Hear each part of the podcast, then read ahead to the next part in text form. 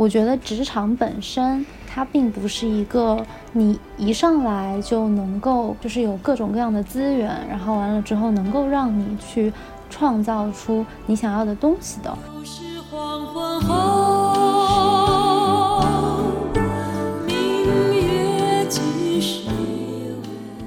但是这种认同感的建立，哈，是需要也不叫很快达成，是一定要达成或者不达成才往下走的，而不是一直在一个困惑的过程当中，然后呢就边走边困惑，一直困惑，一直困惑。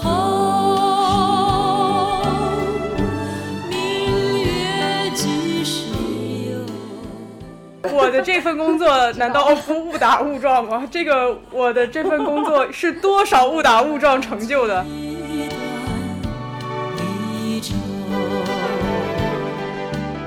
大家好，欢迎收听第十七期的姐妹大排档，我是夏一凡。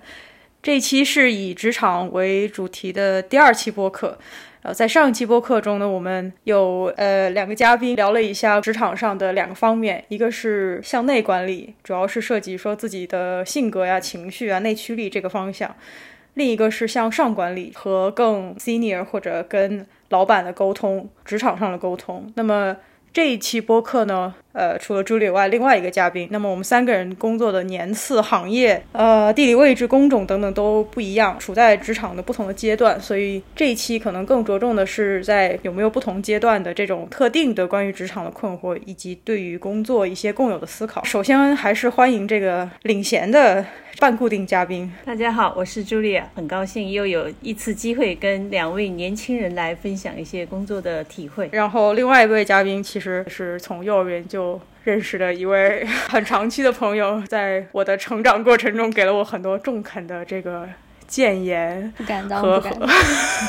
呃，请跟观众问个好。嗯，大家好，我是一位匿名嘉宾，然后大家可以就是叫我的叫我的艺名南瓜。好，我自己其实就是本科毕业了之后，到现在在市场公关行业，然后工作了三年多了，大概是这么一个情况，然后也很期待。跟我们一凡老师，然后阿姨这样资深的前辈来聊一聊天。没有人在节目里叫我阿姨，不叫阿姨。卡掉，重新说一遍。呃，就是不要紧，不用说，没关系。刚才南瓜介绍了自己，实际上我突然想到，我在两年前见到你之前，有很多年没见到你。然后两年哦，真的非常久，对，非常久。那次见到你的时候，我非常震惊。虽然是两年前哈，我相信现在你的变化还更大一些。那个时候给我的感觉，你就是一个职场丽人。可是那个时候我才工作一年多。对，但是你的那个状态已经是工作状态了，而且也呃，可能在你的行业吧，还有在你的那个周围人的影响下，我觉得你有一个那种很好的一个状态，当时。呃，给我印象还是挺深刻的。对，那我是觉得工作三年哈，就是是一个特别的呃时间段，嗯，也不由得让我想起我当年工作三年，我处在一个什么样的啊状态。所以我想，对于一凡，他是刚刚开始工作的人，我们两位对他最直接的这个建议和或者是忠告是什么？你有吗？我想先问一下一凡的。就是忠告是吗？对，以他为代表的职场新人，我们这种 已处在三年的人和我这种老人，呃，主要是这样，因为我对一凡还是就是有一定了解的，然后我也知道，就是他对于能够做出一些自己呃能够实现自己价值，或者是。能够做出一些他自己觉得满意的东西，这件事情他是有追求和执着的。但是我觉得职场本身，它并不是一个你一上来就能够就是有各种各样的资源，然后完了之后能够让你去创造出你想要的东西的。所以我觉得可能更多的可能建议是先了解行业以及职场的。玩法，了解它的规则，然后你了解完了之后，你再去，嗯，通过自己的方式得到自己所需要的一些资源、需要的支持，然后再去去完成自己的抱负。这是我目前能够呃想到的，觉得比较适合一凡的一条建议。其他的我也没有什么建议了，因为行业不同。然后一凡自己本身也是非常非常优秀的一个人，所以我也没有必要多说什么。对，就是一上来就是一一泼冷水，叫做就是这个社会就是这样子。一凡，你 get 到什么了吗？我我真希望这是一个可视播客，这样的话，这个观众就可以看到我的头点的像就是小鸡啄米一般，然后观众应该也能够从刚刚的这一个发言中理解到为什么我要强调嘉宾是我认为少数的能够长期给我中肯谏言的朋友，就是有一定了解吧？对，其实我之前是跟他有做过这方面的咨询，或者说我也有。表达过我的情绪吧，在非常早期的时候，其实也有收到过很不错的建言。如果可以引用一下的话，就是 这个嘉宾跟我说，职场有四个阶段，呃，一个是，呃，我想想哈，可能我自己说完，我自己都已经忘记了。不是不是，有这个排列组合，就是你知道，你知道，你知道，你不知道，你不知道，你知道，你不知道，你不知道。OK，对，是是是。但是你知道这个排列组合要想一想。总之呢，我觉得很有道理，我就在这个思路上也重新整理了一下自己。那么当时跟他说的时候，可能是那么两三周的状况，那么现在已经是十七周吧。所以确实，像他说的这个建议呢，呃，我觉得是一个非常呃合理，而且应该是尽快的，就是做这种改变的。对，所以我所以我觉得他说的很好呀。至于他说什么厉害不厉害，这个就是就那么一说吧。对，没用呀。其实我 我作为旁观者听起来，我其实还没有非常 get 到商商家的点，但是我觉得一凡能够 buy in 就很不错，因为毕竟三年的工作经验，他是能够有很多的感悟的。那通过自己的这个总结啊，能够直接让一个新人能够呃知道他在呃指什么，或者说。呃，指导什么？我觉得这个你们之间的沟通就算是很成功的。嗯，那我想问一下专家，你现在到三年阶段，你目前的状态是怎么样的？能用一个词儿也能够来说明你当下的状态吗？第一个词儿冒出来的可能是迷茫。太对了，太对了。对，但是但关键是就是这个词其实又在你就是入行之后，其实它是一直存在的，只不过你迷茫的点可能一直在变。但是这个词它就一直在那里，你没有办法解决。OK，那我问一下，你现在迷茫迷茫什么呢？我现在比较迷茫的可能是关于就是未来的职业发展，然后以及就是我对自己行业的选择，可能是这两点吧。也就是你提出来的说对自己从事行业的认同感是。很有必要，在这点上你是有疑问的，有一点点疑问。这点是这个样子的，因为因为我觉得就是大家都有自己就是很喜欢做的事情，嗯，也有就是很认同的一些呃事情，然后相当一部分人他们可能会去为了自己。比较认同的事情，或者是比较热爱的东西去奋斗。我当时进这一行，奢侈品的市场公关这一行，我当时入行的时候，其实也没有想很多，嗯，算是误打误撞的进到这个行业里。然后我只是觉得这个行业是非常优雅、非常 fancy，然后有它呃自己所沉淀的一些文化，但是。当你真正去进到这个行业里面的时候，你做起来就会发现，它既不像外表看起来那么光鲜亮丽，也不像就是你所想象的有那么多就是精神层面的东西。就是职场就是职场，职业就是职业，工作就是还是非常琐碎而且比较冷冰冰的东西，可能就会因此受到一定的冲击，然后就会觉得说。这个行业是不是真的自己就是呃有那么喜欢呢？或者说这个行业是不是值得自己就是相当长的一部分呃时间和精力都耗费在这上面？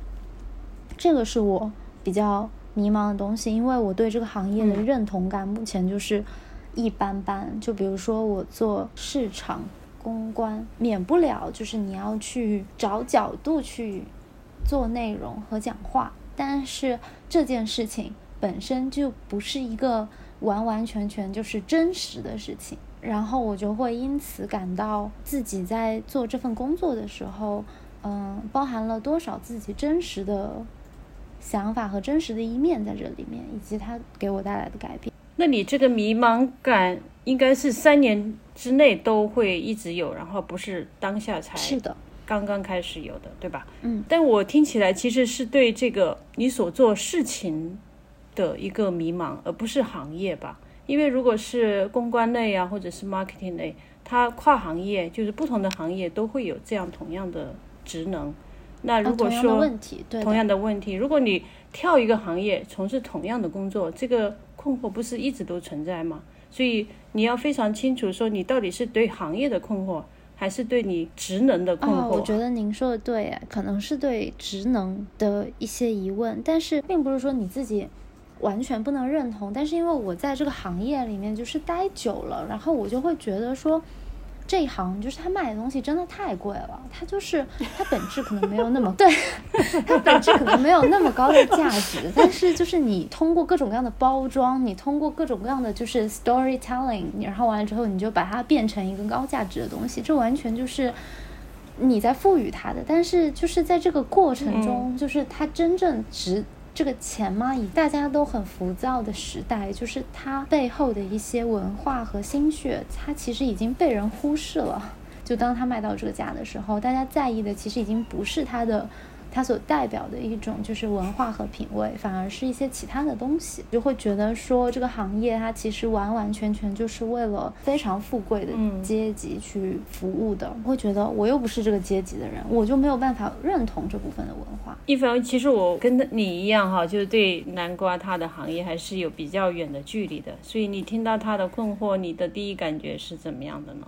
其实我收到这个播客准备的纲要的时候，我就看到了这个认同感的问题，然后我就在上班的时间马上发给他问说，这个东西居然对你还重要、啊？always 重要的好吗？我他就回答我说，啊，这个一直都很重要啊。我是从一个本体论上就很惊讶，我以为是说到了三年的话，要么就会过去，要么就会内化，要么就会冷漠，要么就会。反抗、分开、隔离，不应该一直有。也不是不应该吧？这个这个，我觉得应应不应该两说。我、啊我觉得要是我的话，我可能跟嘉宾是一样的，会梗在那儿。那或或许这个梗在那儿，就是会，就是会在某一天积累成我的一个决定。但是我想是说，嗯可能是不是每一个行业，不仅仅是公关呢？比如说我的这个行业，我们。对吧？那是一种商业上的包装，这是一种意识形态上的包装。对但这又是一期要屏蔽很多人的播客。但是我在想说，是不是甚至都不是一个行业的问题？觉得我的观点是这样的，就是其实认同感是一定要有的，但是这种认同感的建立哈，是需要也不叫很快达成，是一定要达成或者不达成才往下走的，而不是一直在一个困惑的过程当中，然后呢就边走边困惑，一直困惑，一直困惑。我觉得还是应该有一个 基本的 ending 吧。我早期最早的一份工作是在酒店行业嘛，哈，那我也是误打误撞到酒店的。我当时就是非常不认同这样的一种类似于服务的这样的一种性质的工作，所以我在三年的时候就离开了它。所以我觉得这个就是一个认同不认同你需要做的一个决定。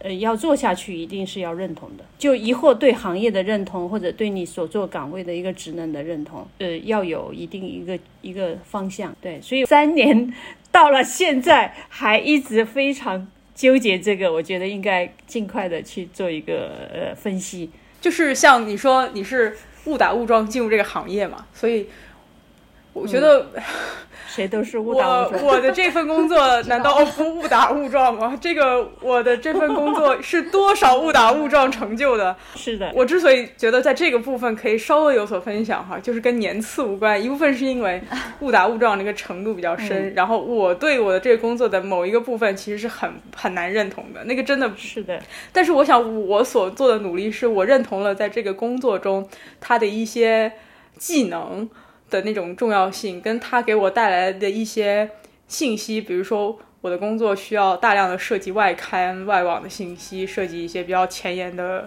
学术一些争论，然后我需要有一个呃有一个看法啊。这个猫叫实在不好不好意思，没事没事。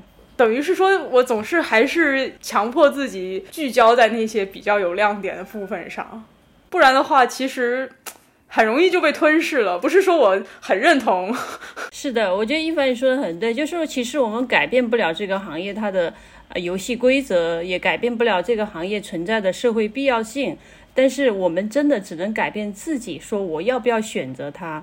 另外一个就是说，我也可能在这个工作当工作当中找不到我对社会的价值，其实不重要。那这些东西如果在你现在所处的这个环境里面能够思考得很清楚的话，我觉得你的认同感有还是没有，就会更加显现一些，而不是去模糊的去想这个问题。所以，嗯，这个也回到我们呃下一个想说的话题，就是说，如果你真的没有认同感，你就要选择跳槽转行，对吧？那这个。又是在一个什么契机下发生呢？那我是想问一下，就是这个南瓜哈，假设你现在希望跳槽的话，动机我已经知道了哈，就是我们刚才前面说的，你就是对这个你想改变嘛哈。但是一个什么样的契机才让你会发生跳槽这样的一个选择呢？假设一下，其实主要是因为就是担心这两年奢侈品。本身以及或者说外企本身，它的生命力其实它它就差不多是这样了，就是你其实可以看得到之后自己的职业路径。对我其实也没有说就是呃一定想要转行，因为前面说的那个矛盾点，其实我也是相对来讲比较内化的，我还是可以看得到就是自己在工作中所。收获的个人成长以及一些成就感的，所以我还是能够很好的做下去。但是我现在关于这一点的迷茫在于，呃，因为我也已经在这里三年了。众所周知，就是你就是待在一个地方，就是很有可能是比不过你跳槽跳来的。所以我其实是有一点卡在这里犹豫的。嗯。就有点不知道是应该要跳槽呢，还是怎么样。然后我也有考虑转行，主要原因是互联网薪酬也高，然后嗯，我觉得我自己还挺感兴趣的，也不是不能做。OK，所以就只是也也会考虑这种可能性而已。嗯，所以我听起来是说，呃，如果有一个机会啊，是能够 offer 给你一个更大的一个 package。然后你就会选择，这个是首要考虑的一个因素，对吧？但是我可能也会看一下平台，因为我现在的这个就是属于 平台还可以，对。然后就对，所以我们有时候在做新一个选择的时候，其实让我们有很多的选择的因素。当我们这个因素有点模糊，或者说因素非常多的时候。其实是很会妨碍你做一个相对比较对的选择，或者是一个合适的选择。就像我刚才说的，我当时在呃三年的时候，我是毫不犹豫，就虽然也有一些不舍，还有一些这个过后看起来也不成熟，但是我当时就是我的我的 priority 就是我对这个行业的不是很喜欢或者不认同。我就去转换，所以，我我是觉得说，你可以把你的这个选项你列一下，嗯，啊，列个三四条就可以了，然后再去看到一个机会的时候，你就可以去打分儿，就能够比较清楚一些。嗯，你现在有做这样的一些分析吗？比如说去去找一些机会来试一下，然后去做这个分析吗？说跟我现有的机会去还没有哎，还没有哈。对，一般都不会去做。对，就是有点拖延。如果想练一下手的话，是可以做这样的一个一个事情。但是我特不太建议一凡在你现阶段做这个事情。目前没有这个计划。所以说到我对新人的一个忠告或者建议的话，就是说你先沉下心来。其实我我觉得在这个跳槽的当下，如果有这么一个人在你当下的职场里面。是你的可能职位不比你低，或者是能力啊各方面比你还强一点的这样的一个朋友也好，一个 mentor 也好，你如果在这个环境里面有这么一个人，我是觉得是最好的，你就可以去跟他做一个一对一的沟通，比你在外面，比如说寻找到我，或者说另外一个啊朋友来问我应不应该选择这么个机会，可能他的建议来的更。直接和中肯一些，明白所以就涉及到就是我们在职场上会不会有朋友，或者是说有没有这种知心的人这个话题。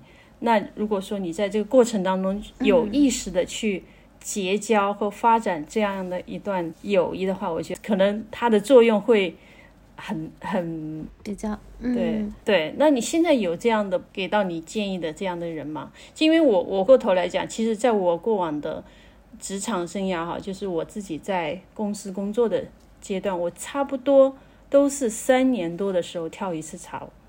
我我在当下就会有一种心理的那种浮躁和一种期待。那那个时候，我是觉得我比较属于一种嗯自己做决定的阶段，嗯，应该说也有一两次是有点情绪化的决定。所以我觉得当时如果有这么一个人能够去沟通，那他也了解你的情况，也了解你当下的环境，我觉得可能会好一点。这是我回过头来看。所以你你现在可以慢慢去找这么一个好朋友啊，或者是，对对。我其实不是很能够辨别，我觉得可能不是因为我自己本身，呃，在这一方面就是识人的方方法不够，而是因为就首先我们可能我们这一行的可能都比较比较人精，所以嗯，大家就是心里在想些什么，你并不能够百分百的知道。然后，其次是我觉得，就我现在有一种深深的感觉，叫做就是同事就是一段时间的朋友，然后很容易就是在那段时间过后，没有一些工作上的交集了，可能就不太有就是接着去联系的理由。我现在有一点点嗯这种感觉，虽然现在我跟我的同事可能关系都还。挺好的，但毕竟也算是有一定的竞争关系，而且而且大家的状态，目前大家就是一起，可能吐槽吐槽工作啊，然后吐槽吐槽公司啊，七七八八就是彼此都鼓励着要走这样子，但其实就是并没有在就是很很深入或者很交心的去聊这件事。呃，一个是跟就是本身的行业啊工作性质有关，另外一个就是可能我自己也不是一个很容易去相信别人的人。就是我也不知道这种谨慎是从哪里来的，但目前我觉得我并没有一个能够让我这样子去相信的。其实这个是挺难的，但是我想问一下，比如说一凡，你要从现在起去建立这样一种关系，你会设想从哪些角度，或者说你会怎么去做？有这种想法吗？啊，还没有。首先，我就是完全理解这个，你叫什么来？南瓜吗？给点尊重。呃，我刚才说西瓜啊，我就反正总之呢，我很赞同刚刚这段话的内容，因为我觉得职场上的这种人际交往，它就总是有一种留一手的感觉吧，然后也总是有一种距离那种安全感，所以我觉得如果有一个 mentor 或者导师这样的话，他首先应该不太会是。跟你有竞争关系的评级，对这个其实我想要说的下一点了，就是可能跟我的老板，呃，是这样，就是其实我跟我老板的关系还是蛮不错的。就是我自己可以感觉得到，我老板对我还挺好的，他也有在就是真正的去面对面的去聊这个未来的一些职业规划的时候，他会跳脱出老板的角色，嗯哼，然后以一种就是 mentor 的角色来跟我聊天，可能说你有没有一些未来的规划，会不会考虑就是自己就是出去，比如说创业、创立品牌什么的，他是有跳脱出来的。但是我自己在面对他的时候，我还是不太敢以一个比较坦诚或者是真诚，就是完完全全就是放开的方式去跟他聊这个，因为他还是我的老板，会担心说，如果我把自己的一些顾虑去告诉他，他可能就算好了，我大概什么时候会离职，然后他可能就会把一些比较重要的工作。不交给我了，我会有一些这样子的顾虑，所以我没有办法。其实我我我作为老板来讲，我是觉得，嗯，如果你能够感受到在工作和呃生活上，这个老板是可以做你 mental 的，然后他又会在一些情境下跳出这个语境来跟你做一些交心的沟通的时候，你还把他推开。或者你的沟通技巧不够好，然后让他感觉到这个距离感的话，实际上他也会拉开跟你的距离。所以我觉得这个是一个人与人打交道的一个技巧吧。可是这个是不是非常微妙呢？因为被雇佣者在和老板的关系中的那个权力关系，被雇佣者就是比较被动、啊，对，感觉很微妙。有风险才会有收获呀。你你觉得老板跟他交心会有风险，那你就一一定是包装的包裹的好好的，然后你的不是收获就肯定是小一点嘛。不是老板跟他交心有风险，是被雇佣者跟老板交心，有风险。就是老板可能他问对于被雇佣者而言，他的风险是很大的；对于老板而言，他的风险是很小的。去交心吧，不是交心，当然，我只是说你聊到一些其他的部分，你能够看到这个信息有可能有其他的应用啊。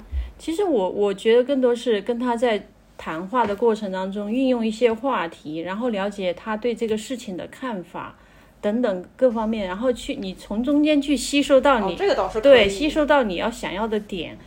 其实这是一种沟通技巧、哎哦，明白了。所以，我们说到职场上的友谊，就像呃南瓜说的，其实职场上确实是有阶段性的。你一旦离开这个共同的一个嗯范围，就像我的员工一样，他们一旦离职，他们也完全不会再跟我联系。那我一开始也是不太能理解，因为在工作当中，仿佛是大家都非常的这个配合的很好，但是这种阶段性的。职场上的友谊是太正常的，所以这个不要去困惑。那只是在这个阶段上，我能不能发挥到最大的不是作用吧？就是说把这段这种关系处理得更好，嗯，是需要技巧的。那特别是跟老板，就我们上次也聊到这个话题吧，就是向上管理，有时候还不是管理，是一个合作、一个分享、一个交流。嗯，所以你不具备这种沟通能力的时候，你会一直想着说，我说出去的话是不是太暴露了，或者我是不是在拍马屁，或者是我就很危险。实际上，你还是要去通过沟通去获取你比你 senior 的人他是怎么想的，他能不能通过一些事情的一些看法和建议给你启发。我觉得这个还是可以做得到。好的。如果你真的碰到一个很好的老板，像南瓜你说的，你的老板如果确实对你很好，然后他自己能力很强，呃，类似于像我这样的人，我觉得我对下属并没有去要算计他，或者说认为他要走了，我就要怎么样的一个没有这种真的这种心态还是比较小的，比较少的。好的，一凡，你相信我的话吗？我相信，如果是你这样的老板，我希望我可以明智的 sense 到，然后再做这方面的努力。我我也是，但是我会觉得就是很难，就是。就是很难确保自己的老板是阿姨你这样的老板。打工人的不安全感是很大的，呃、有风险，对，有一定的风险。你知道吗？我就上一期节目做说过一句话嘛，就是百分之九十九的打工人的心态是差不多的，可能只有百分之一的人他不是这么一个心态，所以他就不一样。所以你们要做那不一样的那个人。好的，好的。对，真的很多人是一模一样的。在保护好自己的情况下，就是有一定的差异吧，可能就会有所不同。就像你说，你同事你们在一起说的话题都一模一样，一起吐槽，一起干嘛，一起一模一样。但是这个就，嗯，你要做一点你跟他们不一样的。这一点我会记得的。刚才所说的这些，好像要很多技巧啊，什么呃，要有识人数啊，就变得你好像要社会人。嗯，其实是一个矛盾点嘛哈。我们不想变得那么圆滑或者世俗，但是呢，环境又需要你有各种各样的技巧。其实我们在这个过程当中是有提高的。那难怪你应该觉得自己相比一三年前。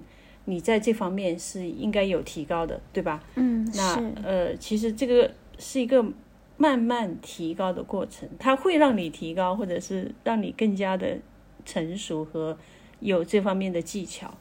那你觉得有一些职场的教训，或者是在识人数啊，或者是有有发生过这样的一些不好的事情，可以分享啊？呃，其实我觉得对我来说，因为我自己个人的性格。就是那种比较直来直去的那种人，我也比较喜欢做事情敞敞亮亮的，就是不太喜欢一些小动作还是怎么样的。现在就是你看我是相对来讲可能比较谨慎稳妥的那一种，但是如果就是遇到一些什么事情，我也是不太怕事儿的那种人。记得我就是刚入职场第一年，那个时候遇到一个就是部门里面怎么讲呢，算是有一点点关系，然后要实习转正的一个实习生。我记得那个时候跟他闹了一些不愉快的事情，主要是。他自己的一个工作的方式和你打交道的一些方式，然后就是想要让你帮他做更多的事情，这么一个状态让我觉得不是很满意，所以我可能就会选择不去跟他做这个事情，对我就不配合他。不配合他了之后呢，就是我另外就有同事跟我说，说他跟就是另外一个相对 senior 的同事去旁敲侧击的去。讲了我不配合他这件事，记得我当时就还蛮蛮上头的，蛮生气的。然后我直接把这件事情就甩在了有老板的群里面，我就说，就是你有什么事情，你就直接在这个群里讲。说我觉得你让我做的事情，我也没有必要帮你做，不要搞一些有的没的。然后说我不喜欢这样，我就直接在有老板的群里这么做了。然后我老板处理的方式叫做。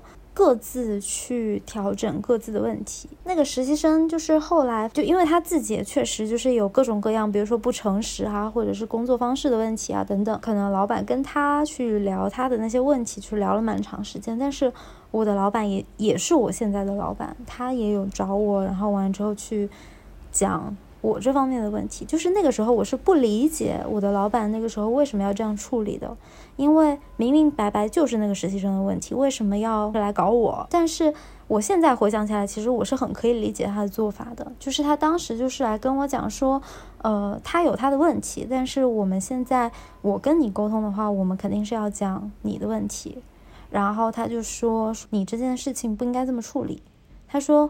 首先，你跟他是同事的关系，你们未来还有工作上面的交集，你不应该一气之下就把他删掉。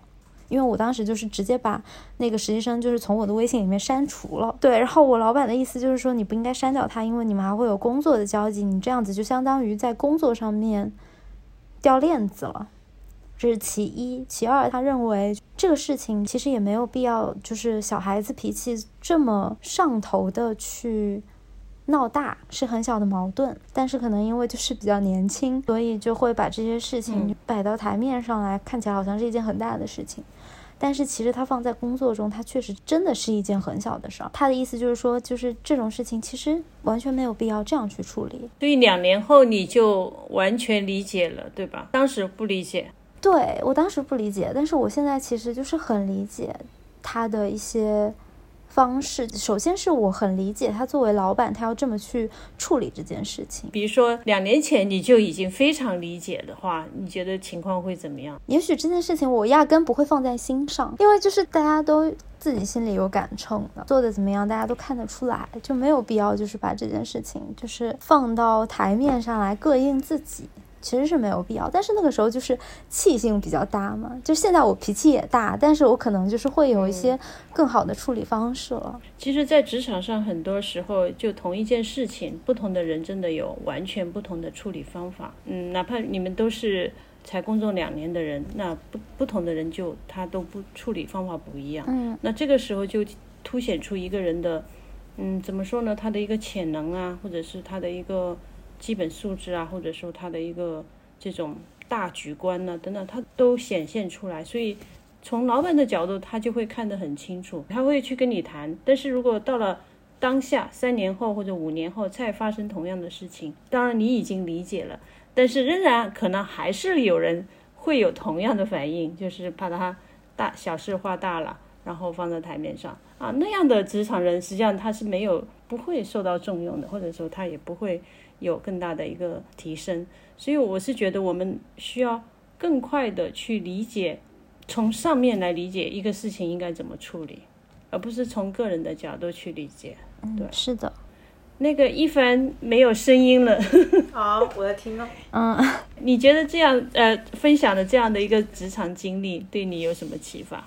首先，我不知道南瓜是这样风格的人。我我就是这种风格的人。我觉得是哦，不知道为什么。我觉得他是这种风格的人。说实话，我现在是一个会用一些方法和怎么讲，可能是手段吧，就是的人了。但是我做事情也还是会比较大声。一一凡，你可能不，因为我大概率是不会把它。放到台面吧。放到台面，我感觉我会比较被那动。你你会怎么处理呢？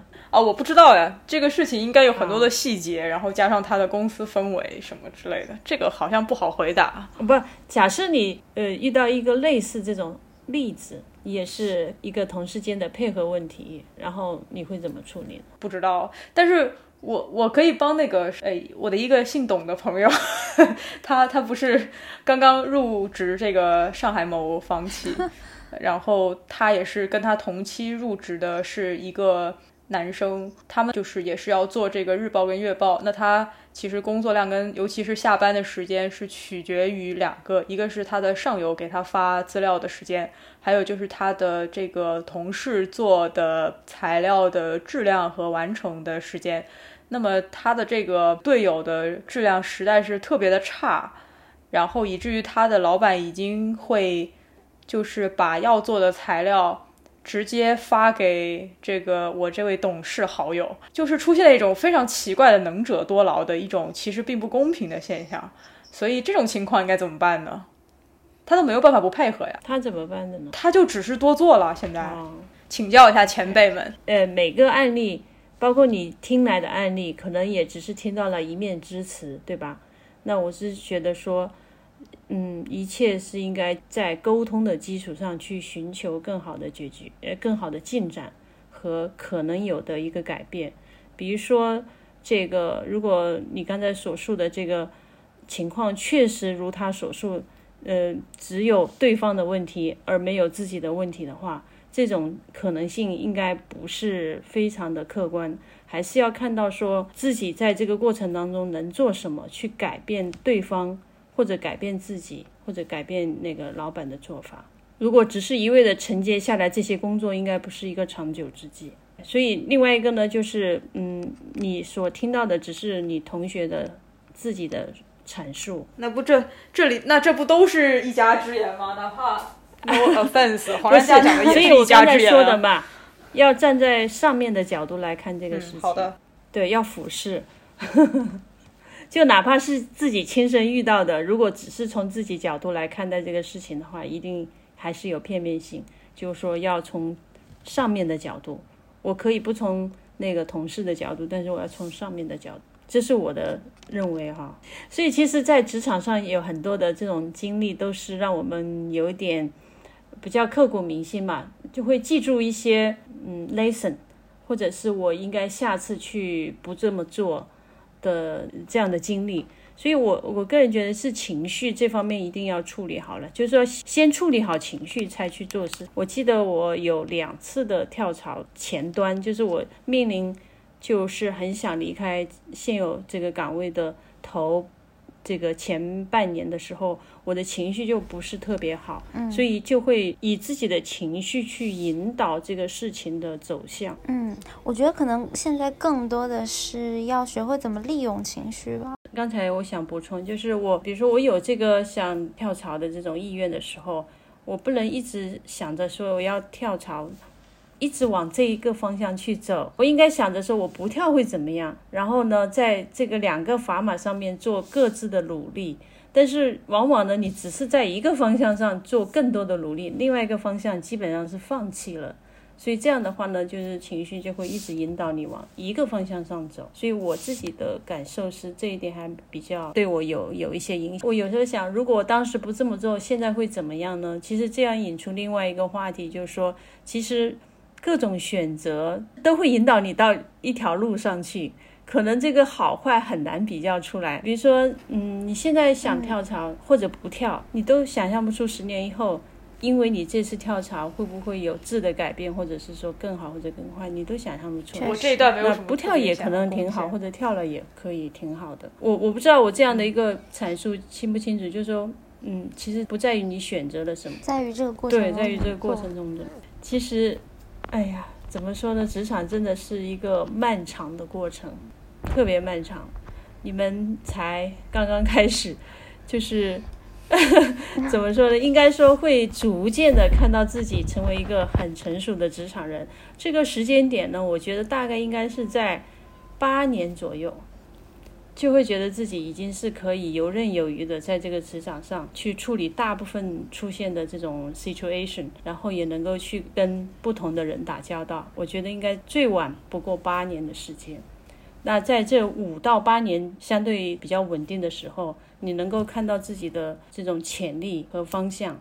但是现在你们两个特特别是南关，你还处在一个这种模糊或者不稳定的状态。如果这种状态尽量能够过渡到五年的那种稳定状态，然后朝着一个成熟阶段走的话，我觉得是我观察到的职场一个比较理性或者比较的正常的一个轨迹吧。嗯，然后当你选择了呃是走专业之路，还是管理之路，还是走哪个行业，基本上在八年左右都会。大概定下来，了解了。但是这过程当中，其实最重要的还是学习吧。有一个问题就是在职场之外进行职场有关的学习的比重是多少？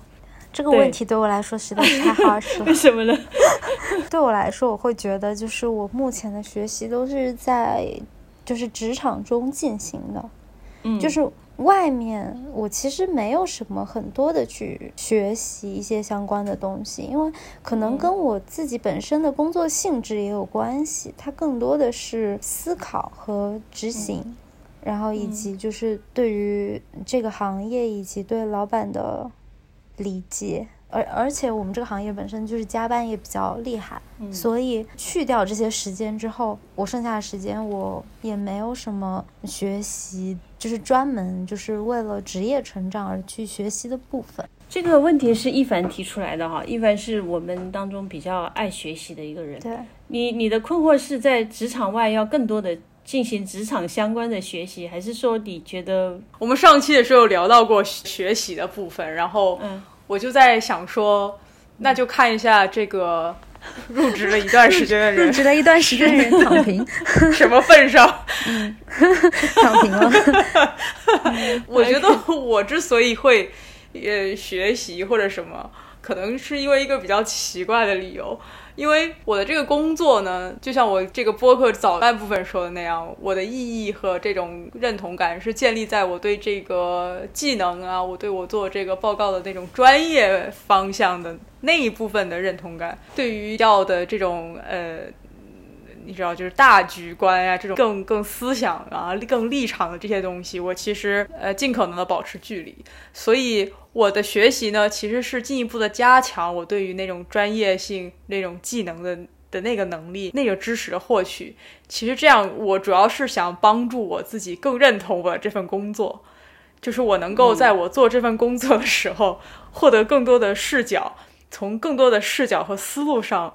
来帮助我认同这份工作，看到这份工作的意义。那当然，同时应该也是会提升我做这个工作的这个水准。但是，确实，如果我的加班上班时间跟嘉宾的上班时间是加班时间是一样多的话，我或许可能也是会选择躺平，或者说不会那么那个，因为我觉得可能就是对要有一个有一个缓冲吧。不是有一句话说？一看一个人和另外一个人的差别，主要看八小时以外他在做什么。但是他八小时以外可以贡献给他的爱好啊，八小时以外在加班，对不对？对，现在不止八小时了。这个也是就是学习的一个过程嘛，学习的一个部分，就是当你做的更多的时候，你学的自然也更多。我想分享的一点就是说，职场的学习其实更多的确实是在工作当中，不是有一个嗯。百分之十是课堂学，就是参加一些培训课的学，然后百分之七十是 on the job，就是在工作当中去学，然后百分之二十好像是像 mental 学，就是你刻意的去向你的导师学，就这百分之十、七十、二十，如果你应应用的很好的话，已经足够让你去学习职场上的一些这种技能啊等等。但是我是觉得职场人最缺的是容易丢掉的学习，就是我们读完书以后，然后一入职场，因为被工作所拖累啊，完全就陷入到工作当中去了。其实其他的学习是会很容易放弃的。嗯，我反而觉得这部分真的是啊，比如说我个人也是一个很有体会的这一部分，就是放弃的比较彻底和比较多。有一些职场人确实是这方面做得好，他们会。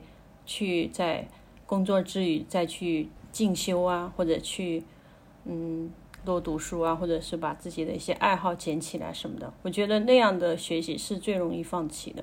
那个比重，嗯，我觉得应该提高一些。如果生活中只有工作的话，也太乏味了一点。对，而且特别容易放弃的是那一类的学学习也好，读书也好，或者是一些提升也好，特别容易放弃。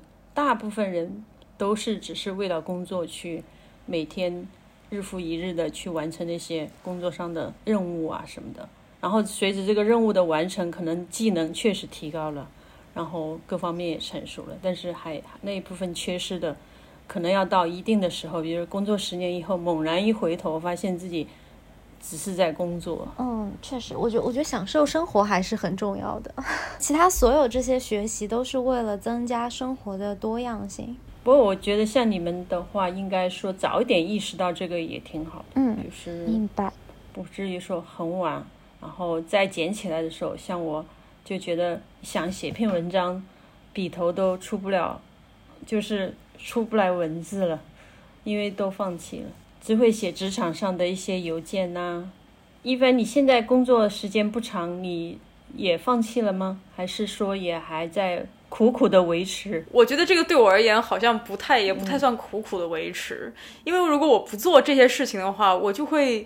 整个失去我这个生活的这个支点，比如说我早上会提早起来做一点翻译，再去上班，这样我最起码哪怕上了一个很糟的班，我也会想说没关系，你早上做了点翻译，你不是今天还是做了点有用的事儿嘛？然后我想说，嗯，好。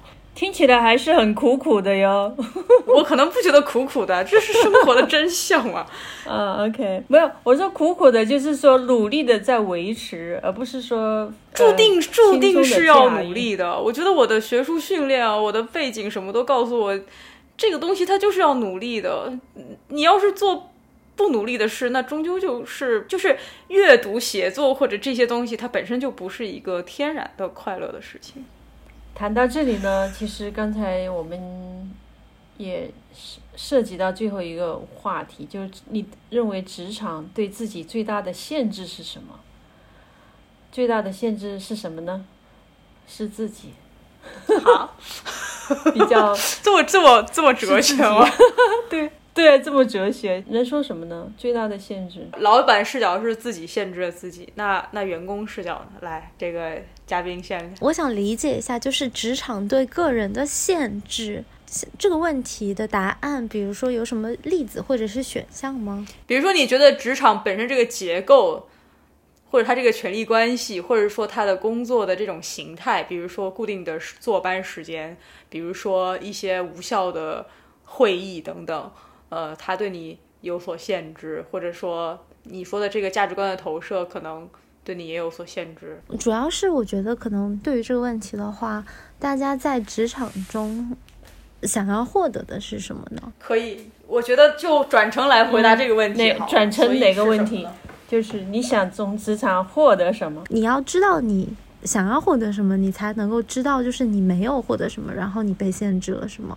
我觉得可能是相辅相成的，或者说，就是当你真的进来之后，你会发现自己需要去付出一些什么东西才能够得到什么。那拿我自己做比方，比如说我想要的是什么？我想要的是，第一是升职加薪，第二是能够自己的一些想法和创意得到。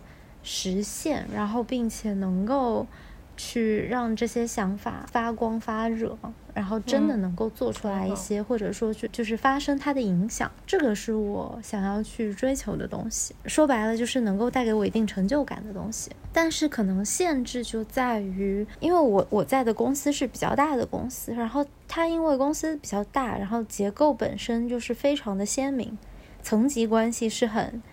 清晰的，然后分工比较细，对，然后他的管理也没有那么的平面化，就是老板就是老板，你自己就是你自己。也就是说，有的时候你对于一些事情，他可能就是不在你的那个就是工作范畴以内，但是也许你有一定的想法，但这个事情它是不会到你头上来，然后让你去实现你的一些。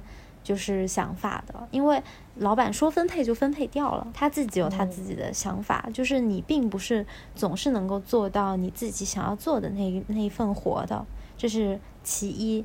其二是因为我们的工作量是大的，工作节奏是很快的，所以老板有时候他是没有那么多耐性去跟你过一些有可能觉得可能更好，但是他就是看一眼他懒得看的东西的。老板有的时候就是因为他是有绝对的权利的，所以他的状态就属于有的时候他不想听的东西，他就你多一句他都不想听。就是他可能就会说这个我不要听，你直接按照什么什么什么来做就好了。我自己是有有这样子的经历的。这样听起来，你的两大限制，一个是组织架构，还有一个就是一个强势的老板对你都是限制。嗯，是的。但是在这个过程中，我又能够学到一些其他的东西了，所以我也不能说就是只有失没有得，就是对有利有弊吧。嗯。所以我们刚才说到这个最大的限制，可能我们理解的角度不太一样。那一帆，你刚才建议换个角度来谈这个问题，那你是怎么理解这个？其实我提这个问题，只是想了解一下别人怎么想，因为我觉得你，那你了解到了吗？我觉得我目前的工作奇怪的，它在一个较为扁平化的状况，能够让我的想法得到一些发挥。但是我其实也经历过一个比较短暂的，就是很想发挥自己的想法，但是只是被分配到了任务。或者说很想得到一个反馈，但是领导对于自己想或者说比较在意的信息以外，不想多说一句，这种状况，然后也有在这个过程中调整自己的心态吧。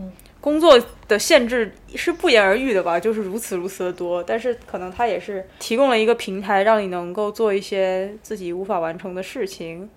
或者说跟社会缔结一些联系，所以它也有它的独一无二性吧。应该听起来应该不叫限制，但是我对工作期待值是非常现实的，所以我认为它限制就是一个客观事实，也没有什么好特别的就去批判，因为。它是一个组织，那那么就像官僚或者怎么样，组织就有它组织本身的限制，它必须得那样存活。当然也有很多组织进化，有不同的组织进化的一些方向，在目前的一些现代，尤其是外资企业中出现。嗯，但是。在大部分的企业中，还是要面对组织、呃人际关系、权力关系，比如说资金链等等一系列这样的问题。它的限制是客观的、跨行业的，所以觉得这个主要是作为一个个体或者团队的话，还是要看怎么去利用或者避开它的一些优劣的地方。谈的挺深奥的。OK，因为今天那个南瓜比较坦诚的分享了他的这个职场上的一些。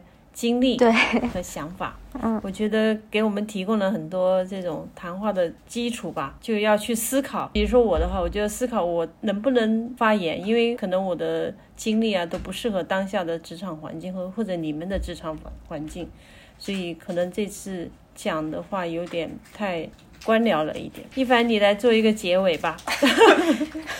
居然没有人否认，不是怎么回事？我觉得还是很有用。不用否认，不用否认，是是有点这个意思，有点这个感觉。没有，就像我之前那一期播客讲的，我想你说的话，它永远都是有用的，因为我就知道我的老板是怎么想的。呃，无论如何都是很有用的，很有价值的。嗯，确实，谢谢谢谢，真的真的。而且就像我说的，我一般是把你当做老板的天花板，然后往下想的，所以就等于说还是一个。呃，一种很很深刻的启发。那这一点我要跟你说，这个天花板设的太低的话，也会妨碍你的成长。可以，那我就把你设成一个中间的柱子，好吗？总之，总之你不是一个起点，你要很明确的知道，就是不能说天花板。对对对，嗯，是好的。它是一个楼中楼，然后一楼天花板，可以吗？